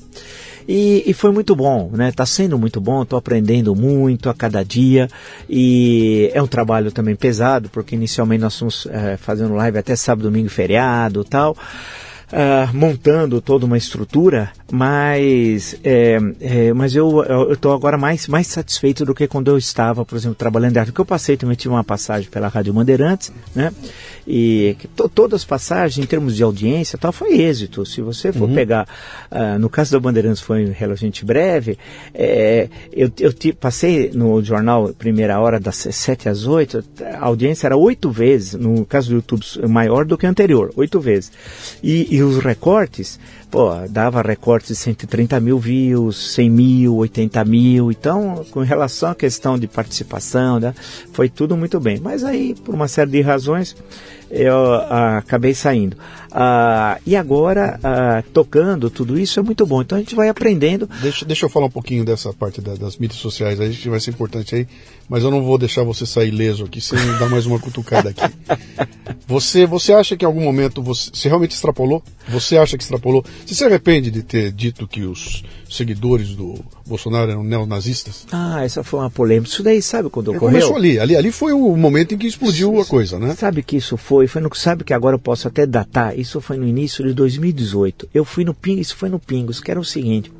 Tem umas coisas que, é que, que era... Uh, faltou naquele dia não sei quem lá nos Pingos e tava Felipe Augusto Nunes, Felipe Mora Brasil Augusto Nunes. Aí o, o diretor de jornalismo na época. Esqueci de falar, o Felipe tomou água também. Né? É, é, também. O Zé Pereira falou, pô, Vila tal. Eu sempre fui um cara que leva a sério o trabalho. É, quando as pessoas me pedem, sentem necessidade, eu vou, não tem, não tem conversa. Não era obrigação minha. Minha obrigação era o Jornal da Manhã, estar tá bem preparado, sabendo uhum. tudo tal. O outro era no final da tarde. Eu falei, não, vou, vou. Não, porque nós estamos com um problema. Bem, eu cheguei uma, duas ou três vezes a apresentar os, o Pingo, sabe? que eu nunca fui apresentador, mas me pediram, pô, quebra o galho, né? Sim. Então não tem conversa isso daí. Para mim não, não tem tempo ruim, não. Falou, eu vou, tal. Ah, aí eu fui. Aí eu saiu uma discussão e eu fiz essa afirmação, tal, no, no calor da discussão. Foi uma discussão com o Felipe, inclusive. É, e aí eu falei, é, e aí deu toda essa confusão. Eu acho que, na verdade, eu devia ter falado aquilo o seguinte. Não questão de quem estava seguindo o Bolsonaro, porque os 57 milhões que votaram no Bolsonaro, a maior, no segundo turno, a maior parte deles votou contra o PT, Sim. não votou no, no, no Bolsonaro. Né? E eu sabia quem era o Bolsonaro, porque em 2017 eu tive com ele na PAN durante 40 minutos, tete a tete. Tem milhões eu de views isso. Eu me lembro, é, 40 minutos, foi muito engraçado, porque tudo, tudo de improviso, não tinha preparação, roteiro, não tinha nada. E foi lá, pá, pá, pá, pá. E eu tinha, eu tinha e tenho uma leitura radicalmente oposta sobre o Brasil do que ele tem né? E sempre deixo isso muito claro em todo lugar que eu falo, tal. No Jornal da Cultura dessa semana, por exemplo, entrou essa, essa questão, eu deixei bem clara qual é a minha posição no sentido histórico, né? Ah, e, e, e aquilo uh, que eu, quando eu falei aquilo, da, daquela forma, ela não devia ter sido melhor trabalhada, melhor explicada, e não foi. Né? É, que pensar um pouco de falar que nós temos no Brasil uma tradição autoritária, ultra-autoritária o Brasil. O Brasil tem dificuldade de conviver com a democracia e com as liberdades, e as elites brasileiras são autoritárias. Não é acidental que o Brasil foi o último país do mundo a abolir escravidão, no mundo ocidental. Né? Último, 1888. Tinha castigos corporais até dois anos antes da abolição. Castigos corporais. Só são abolidos porque morreram dois escravos em Valença, que é uns 70 quilômetros do Rio. Bem, então a questão que se coloca é que eu deveria justamente ter levado para a questão de explicar a tradição brasileira, né? E, e porque o, o, nazismo no sentido alemão, não. E o fascismo no sentido italiano, sim. Porque a, a, a tradição, o fascismo, instituições que nós temos no Brasil hoje não tem na Itália hoje que foi eliminados com a proclamação da República da Itália e o fim do fascismo. E nós temos aqui nós somos um país que tem essa, ainda essa, essa, essa estrutura sindicato, federação, confederação, uhum. que é do fascismo, tem aqui não tem mais na Itália, né? Então, ah, aquilo deu uma repercussão, uma, toda uma confusão, mas aquilo até foi, a, foi depois relativamente administrado. Agora, a grande questão é que esse governo, como o governo do PT, em relação aos meios de comunicação, age da mesma forma. O PT tinha os blogs sujos. Uhum. É, alguns jornalistas, não vou dizer o nome, alguns faleceram até, é, que ganharam muito dinheiro, 100 mil, 150, 200 mil, 250 mil, eram fortunas por mês, fortunas, fortunas eram os blogs sujos, que estavam a serviço do PT, que recebiam dinheiro através de bancos empresas estatais, governos estaduais e através de empresas que forneciam o Estado e anunciavam no seu blog, no seu site, etc. Tal. Hoje também tem a SECOM, A SECOM faz coisas escandalosas. A SECOM liga para a TV ou para o rádio e pede a demissão pede a demissão das pessoas. Pede, olha, eu não quero que esse fique. É, é, ou não, é, não, não tem anúncio. E não tem anúncio agora, não é só do governo, mas através de empresários. Eu chamo um de Zé Carioca, que não é a denominação que eu dei, mas quem deu a denominação de Zé Carioca para ele foi um, um, adversário meu. Inclusive, nós temos umas brigas na justiça também sobre isso. O, o um senhor lá da, daquela Ravan, uhum. né, que é chamado de Zé Carioca é, ele pede demissão de jornalista, senão não anuncia na empresa. Uhum. Vídeo o episódio do SBT, né? É, em que ele gastou, segundo estava no UOL esses dias, 40 milhões no ano passado, vai gastar em propaganda 80 esse ano. Aí é inacreditável. Aí você... Isso, isso é uma realidade que sempre existiu no Brasil. Mas você vem dessa... do Chateaubriand, você ah, vem da... Ah, mas nessa, nessa proporção, hoje, eu posso dizer em relação a mim mesmo, como é que funciona. Né? Há uma clara, há um claro eu, eu, por isso que eu fico tranquilo. Eu estou no mesmo lugar onde eu sempre estive, na defesa dos princípios republicanos, da ética, do respeito à coisa pública, do combate à corrupção, da defesa dos interesses nacionais, né? Eu estou no mesmo, no mesmo caminho. Então eu tive problemas com o PT seríssimos. O Lula me processou várias vezes, o PT, como eu tenho com esses que estão agora. Uhum. Eu estou no mesmo lugar. Não é o que eu mudei.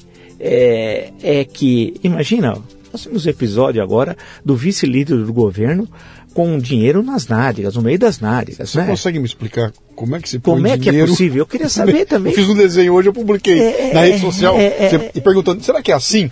É. Como é que você põe dinheiro nas nádegas? Você né? não se imagina um tal de Chico Rodrigues, é, de Roraima, a senador, é, tanto que ele diz assim, é, não, é, nádegas a declarar, né? Já tem várias piadas e tal. Ah, aí você fala, pô, ah, dos cinco líderes do governo, cinco estão processados uhum. na Câmara e no, e na, no Senado. O, o, Barros lá do Paraná, tá.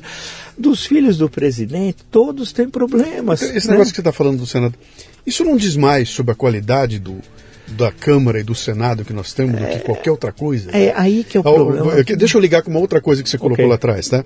Que é o seguinte: uh, essas mudanças que o Brasil tinha que ter de planejamento e tudo mais, uh, dependem de que esse Senado que está aí e essa Câmara que está aí hum. tem, um, tem uma visão de país que definitivamente eles não têm, né?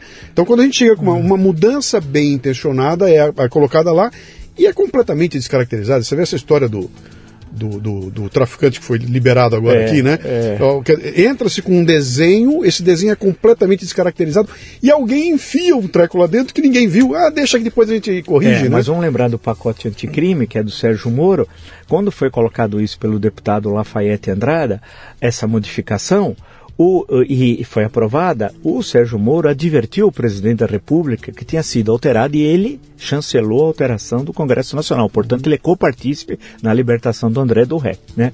É, ele foi alertado, inclusive está no documento oficial do Ministério da Justiça, falando, olha, tem de vetar isso daqui e tal, que é um, que é um absurdo. Que é um, que, então, a coisa toda é que a renovação de 2018 não foi renovação. As pessoas imaginaram, a maior parte dos eleitos eles, no máximo, eu brinco, poderiam ser eleitores. É, senão, grande parte devia ser interditado pela justiça, que eles têm problemas graves, cognitivos tal. Né? É um você, horror. Você não acha que é ali que tal? Tá se você olhar hoje aqui, olha, o problema do Brasil, e botar numa escala, do 100% do problema do Brasil, Sim. quanto está em cada poder? Sabe? Qual é o poder que é aquele que traz mais problemas para o Brasil? Para mim, a minha análise que eu faço, para mim é o legislativo de longe de longe. Tudo que os outros dois fazem e reage ao que o legislativo fez ou obedece a algo que o legislativo implementou. Faz... né? Teria de ver, eu insisto muito, eu tenho falado muito que o nó górdio da crise é o sistema político. Né? Sim. Nós temos de mudar. Um de, uma, aí, e mudar como? Voto distrital, misto, tal qual, por exemplo, tem na Alemanha. Tal. O voto distrital misto garante a representação das minorias uhum. e aí nós não temos fenômenos eleitorais em um voto distrital. O cara é votado pelo distrito. Sim, então você não voto tem... em ninguém que está perto de mim, né? É, voto em quem está perto de mim. Eu sei onde ele mora. Cobro, é, eu sei onde ele mora sim. e ele sabe quem votou nele. Quer dizer, ele pode saber a quem ele deve prestar contas e você sabe onde mora o, o, teu, o teu representante. Por outro lado, acaba daquele puxador de votos, uhum. né?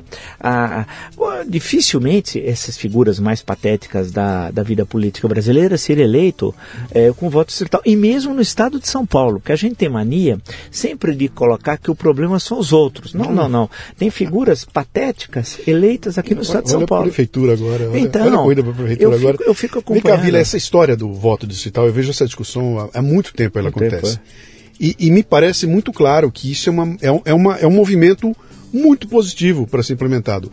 Por que, que ele não passa? Olha, o, você vê que é, tinha projetos há quatro anos atrás que nessa eleição fizesse uma espécie de modelo, começasse a testar na eleição no municipal. Isso, isso. É, é, esqueceram.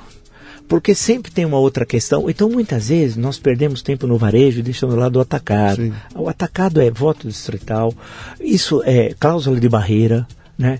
Porque se diminui o número de partidos para seis, sete, oito, nove, se tanto, depende da cláusula que você coloca, como tem nas grandes democracias, uhum. né? Aí os partidos passam a ter cara, né? E aí, aí não podemos ter três dúzias de partidos políticos, aí a coisa começa a melhorar, porque a questão toda, a gente não parece que, eu acho que, e uma outra coisa que eu tenho, acho que pegar o exemplo da França e da, de Portugal, porque o sistema presidencialista, o que funciona mesmo é nos Estados Unidos. No resto do, do quase todos os países ele acabou não sendo muito bom. O parlamentarismo puro eu não, não concordo. Uh, eu sou favorável, igual tem na França e em Portugal, por exemplo, o semipresidencialismo. Você elege diretamente o presidente da República, e para nós isso é muito importante, ao contrário do, dos república parlamentares, que eles são eleitos indiretamente, né? eleitos, eleitos diretamente, dê atribuições ao presidente em relação à política externa, Forças uhum. Armadas, por exemplo, e o, e, o e, troca, chefe, e troca o síndico. Então, o chefe do governo. E troca o síndico. Então, então o chefe do governo é o primeiro-ministro eleito pela Câmara, pela Câmara Sim. Baixa, e ele pode cair se a coisa não vai bem. Agora, no ano passado, na Itália, houve uma mudança no governo. Assim, e, e não foi necessário, algumas vezes é necessário, no caso não foi necessário novas eleições, e se manteve uma, se reorganizou a coligação que estava lá e, e seguiu a vida. Sim. Porque o impeachment, é, é, é, uma é coisa muito é um trauma, pesada, né? É muito traumático, Demora né? muito tempo, sim, né? Sim. O Paulo Brossard, um grande político brasileiro, jurista, ministro do Supremo, ele tem um livro, um, uh, quase que citado por todo mundo, nos anos 60, que depois foi desenterrado na gestão Collor, na, quando houve impeachment, uh, que ele diz assim, ele é parlamentarista, foi, né? É, ele fala assim, olha, eu no, no fim ele fala, eu sou contra, porque o cara já fez toda a tragédia, todo o desastre, aí vai se fazer alguma coisa, ele fala, pô, não precisa ter outros mecanismos. O, o bom do semipresidencialismo é isso, que você tem essas condições de fazer esse tipo de modificação. E aí a coisa segue em frente, né? Uhum. E, e também você tem impeachment de ministro, tal, que pode ser feito de uma forma mais rápida. Ah, do jeito que nós estamos, é desesperadora a situação. Ah, parece que nós, nós vivemos eternamente em crise, nós não conseguimos sair. E, e o mundo está mudando muito rapidamente, de forma radical, em um curto espaço de tempo, e nós estamos perdendo tempo no mundo, né? É, os outros estão nos suplantando, né? Você se lembrou minutos atrás da questão da Coreia, né? Pô, você pega, vai, por que, que era a Coreia em 1960? Não era nada, pô. Olha o que é a Coreia 50, 60 anos depois. Então, nós precisamos enfrentar os grandes as grandes questões nacionais. E do jeito que nós estamos, é desesperador. Eu muitas vezes é, passo rapidamente pela TV Câmara, TV Senado, vejo uns trechinhos, é tudo patético. Ah, mas aqui em São Paulo nós temos 70 deputados federais, né? É a maior bancada de São Paulo porque tem o maior número de eleitores. É, pô, São Paulo, uhum. é uma piada, é uma piada, a maior parte dos deputados federais. Então, vamos ver agora o que vai acontecer nas eleições municipais. Eu sempre tenho falado e, e, e lembrado o seguinte: olha, é aquela velha história que diziam: você não mora na União nem no Estado, você mora no município, sim, né? Sim, então, sim. por aqui. Então, você quer, você quer o quê? As coisas básicas. É, que não tenha buraco na rua, que tem água, tem esgoto, tem iluminação, é, que a coisa esteja limpa, a cidade, serviços públicos funcionem. Então, Vamos ver agora se como é que a coisa, como é que se desata esse nó agora nos municípios, né? Eu espero aí que ao menos sejam bom, eleitos bons, bons prefeitos, bons vereadores aí. É, Meu caro, eu vi, vamos caminhar para o nosso finalmente aqui. Vamos o papo lá. é muito bom, mas é, a gente precisa terminar aqui, né? Você está ainda então, está botando um foco grande na, na, nas mídias sociais. Sim, Tem um fenômeno interessante acontecendo no, no, no mundo todo aí que é uh, a, a grande organização não é mais a dona do pedaço, sabe? Alguns elementos estão lá dentro. Então, um jornalista que, que é conhecido, que constrói sua marca como jornalista, ele consegue sair da grande organização e ter até muito mais espaço lá fora. Você é pega um caso como o Alexandre Garcia, né? Pô, ele botou um canal dele lá, o Lacombe, o Lacombe botou um canal no YouTube e fez um milhão de seguidores em, em, em, três dias, que eu acho que ele nunca teve uma audiência dessa na televisão. E ali ele começa a ter. Então as, as mídias sociais trouxeram essa, essa oportunidade, né? Pô, você tem conteúdo, é um cara conhecido, vai lá, puxa uma audiência, você está com uma audiência muito muito boa hoje, na casa de centenas de milhares em cada uma da, das suas redes, né? Sim. E tá pensando em entrar no mundo dos podcasts também. Então, e é, é, legal essa questão de fazer essas aventuras pelo desconhecido, né? É. Da, da, novidade e tal. E eu sempre fiz isso também quando eu era historiador, nunca ficar com os mesmos temas, buscar temas que eu não sabia nada, ou sabia pouco, ou tinha dúvidas, inquietações. No caso do podcast, é uma coisa bem legal. Primeiro que isso tem um efeito multiplicador fabuloso, Sim. de contato com milhões de pessoas. Nós somos um país com 213 milhões de habitantes, gente para diabo e tal. Ah, e a possibilidade de poder alcançar um público. E sempre fazendo uma reflexão, buscando um, uma, uma, diferença, né? Uma, um diferencial, né? que aí é a questão da formação histórica, analítica. Sim. Fazer uma ponte, que no Brasil eu não sei porque nunca não é devidamente feita, entre a pesquisa universitária, as reflexões da universidade com a do mundo, que as, né? com o que está fora, além dos muros da universidade. E na Europa isso é feito com, relativa, eh, com relativo êxito, né? se faz essa vinculação. No Brasil não, dia uhum. muito. Era no passado tinha uma vinculação, nós acabamos perdendo.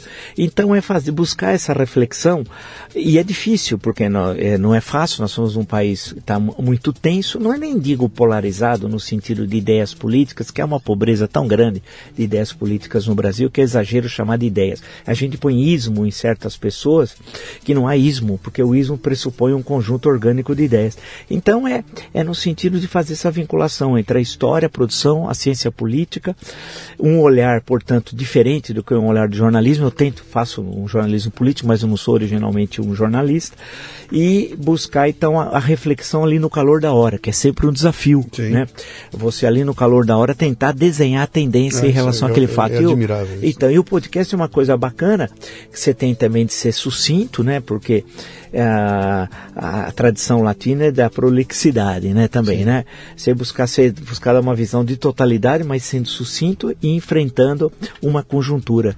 E eu gosto disso, é, eu sempre fiz isso informalmente, vamos chamar assim, ao longo da vida tal, uh, e agora fazendo isso profissionalmente, né, de, de, forma bastante organizada e tentando fazer a vinculação ao podcast, passar pelo YouTube, continuo escrevendo os, os livros, fazendo palestras. O Quantos livros você tem? Tenho 38. Caceta. É, e, e o problema é, é que o dia só tem 24 horas, é. Luciano. Nós vamos fazer um, um acordo lá em cima para parar o sol, o som é. andar mais devagar. Sim. Se ele tiver 30 horas por dia já ajuda, mais 6 dá, uma, dá um certo. Então. Mas legal, você deve estar tá sentindo é, é, uma experiência que aconteceu comigo, tá? Eu sou também, sou da, da, da geração antiga sim. e entrei nesse mundo todo sim, da internet. Sim, eu já estou no podcast desde 2006, né? Hum. E ele me trouxe uma coisa que eu até, eu até brinco para dizer o seguinte, cara, como seria Machado de Assis escrevendo nos dias de hoje? Isso é uma quando você tem a reação imediata do teu leitor. É. Machado de Assis eu recebi uma cartinha de alguém é, é. e olhe lá. É. E você não, hoje você publica um texto em 15 segundos já toma uma porrada, já alguém então, aponta um erro e alguma é, coisa assim. É coisa o que faz com que nós tenhamos que ser um tipo de escritor diferente do que era o, o, claro, o claro, Machado claro. de Assis, né? É, é você é sentiu isso? Porque enquanto você está na mídia grande, é. A reação que você recebe lá é difícil chegar, né? Ah, mas quando você entra na mídia grande com o Twitter ao mesmo tempo, em 5 segundos o mundo cai de alguma coisa que você fala ali, né? É... Isso te pegou no meio do caminho. Então, não... isso é uma coisa bacana, é uma coisa que, que eu estou aprendendo a trabalhar com isso, porque essa, essa questão do feedback e tal, uma coisa da sala de aula, que você tinha 40, 50 alunos, você estava ali conversando, etc. quando você vai para grande mídia, jornais, é, rádio e TV especialmente, tem a resposta, mas você não sabe como, porque Sim. ela passa por outros canais.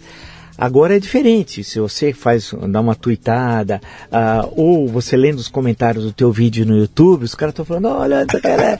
e aí e tem gente que fica é. observando as coisas mais exóticas, no caso do YouTube, vê um livro que está na mesa, Sim. fala, pô, teve um, um, rapaz, um rapaz que viu o livro, a é. câmera estava assim, ele viu o livro, aí ele congelou a imagem, virou e viu que o livro é um livro do Mário Filho, irmão do Nelson Rodrigues, O Negro no Futebol Brasileiro. Realmente eu tinha pego aquele livro que eu tenho, que eu queria dar uma consultada. Era uma questão que envolvia, acho que o Leônidas da Silva, se não me engano.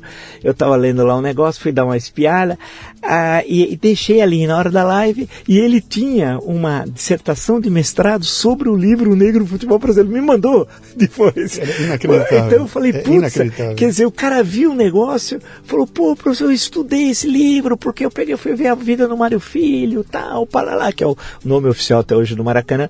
E, e aí, ah, então, como que é uma, uma coisa bacana? Então você tem essa resposta e todo mundo comenta e fala, né? Então pode ser o porteiro, é o outro ali, o outro acolá. Essa questão da socialização da informação. Uhum. E você tem de ter um discurso, que a minha mulher sempre lembra também, transversal que todos entendam o que você está falando. Pode ser o médico Sim. ou o porteiro, mas eles têm de entender.